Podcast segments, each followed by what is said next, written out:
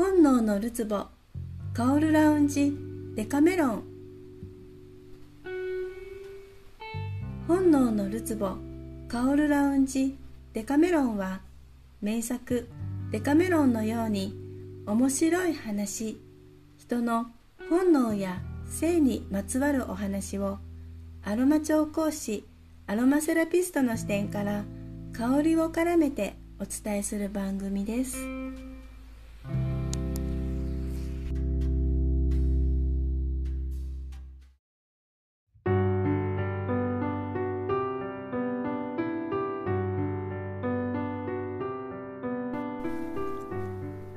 皆さんこんにちは。アロマ調香師アロマセラピストのミカです。本日もアロマの専門家として本能や性香りのことをお話ししていきます。本日のテーマは相性の良さは大衆でわかる？です。日本書紀にもあるように鼻から生まれた神様がいるくらい人にとって嗅覚は特別で一番原始的な感覚です。味覚の受容体って33種類と言われているけれど嗅覚の受容体はなんと約400種類なんだそうです。ご飯が美味しいと感じるのは匂いがあるから。受容体の組み合わせでさまざまな匂いを嗅ぎ分けるのですから嗅覚から感じるメッセージや直感は極めて自分にとって正解なのかもしれません。そこで本題の相性の良さは大衆でわかる？ってことなんですが一般的に女性は男性より嗅覚が優れていて特に大衆に敏感だと言われています。男性は女性の嗅覚の鋭さからドキッとした経験がある方もいらっしゃるのではないでしょうか。女性も知りたくもないのに違和感として察知しちゃったりね。嗅覚はこれってはっきりとした対象物がなくても感じてしまう察知能力を兼ね備えています。そして生物は自分となるべく違う遺伝子を持つ相手と一緒になることでより強い生命力を持った子孫を残そうとする傾向があります。その遺伝子を見分ける方法の一つが匂いなんですね。でここで大変興味深い研究結果のお話をします。スイスのベルン大学のクラウス・ウィトキンス博士がね大学生の男女を対象にした実験です。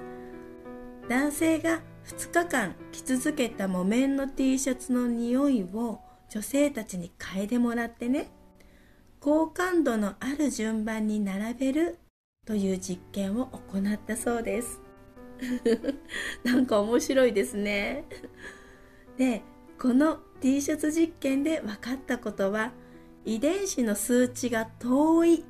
T シャツの匂いほど好きな匂いって感じたんですって。遺伝子の数値が遠い T シャツほどいい匂い感じたんですね。要は匂いでこの人なら強い遺伝子を残せるって感覚的に分かるってことなんですね。すごいですね。大衆って深いです。うん。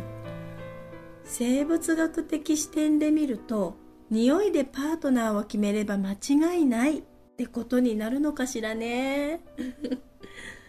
とは言っても男女問わず私たちは自分の DNA を残したいと思う相手をあらゆる情報と自分の心をすり合わせながら選別しているので好きな匂いの相手が必ずしも心の相性もいいとは言い切れないですよね。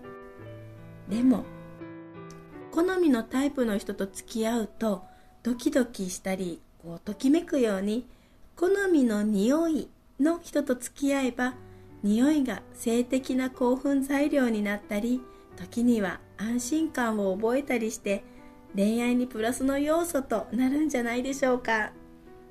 ねどうでしょう。男女問わずパートナーを選ぶ時見た目とかキャリアや才能周りからの情報をもとに判断しますよね。でもそうすると好みが他人とかぶって恋のライバルになってしまったり本当にこの人でいいのかな？迷ったりするけれど匂いの好みは一人一人の遺伝子に左右されるので匂いで選べば恋のライバルとか奪い合いにはなりにくいし条件をクリアした人が複数いて困っちゃう時最後の決め手は相手の匂いですよ。匂いはオンリーワンの感覚ですからね。さらに驚きなのがパートナーを見つけた後というか生命の誕生にも香り匂いって関わりがあることが分かったんです。精子細胞にも嗅覚の受容体があって体内で放出された後卵子の匂いと味を察知しながら進んでいくそうなんですよ。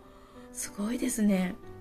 そして精子は精子うんと受精の際に卵子の匂いと味を感じるそうなんです、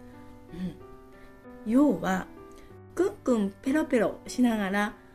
この卵子がいいなこの子とくっつこうってなるんですね。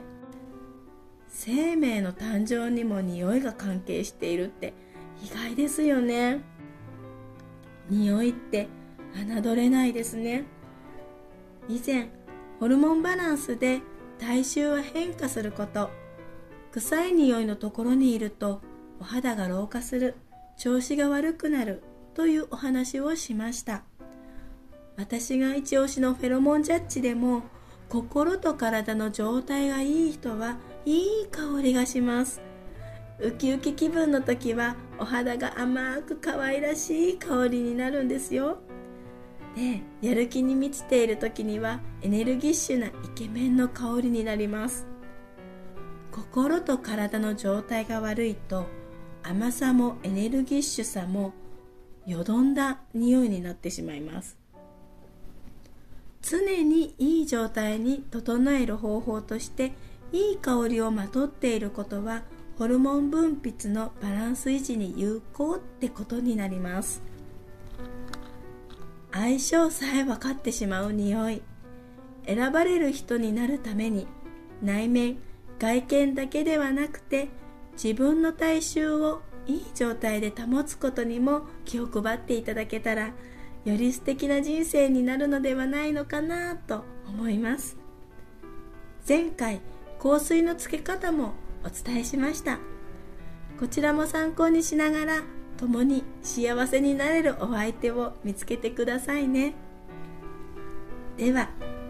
次回は人の体と植物の姿の似ているところのお話です。例えばくるみは人の体のどこの部分と似ているでしょうか。調べてみるとその部分に働きかける栄養素がいっぱい含まれています。香りを持つ植物も同じです。体の部分とそこに働きかける成分がリンクしている香りを持つ植物って何でしょう？お楽しみに最後までお聴きいただきありがとうございましたアロマ調香師アロマセラピストのミカでした。それではまた。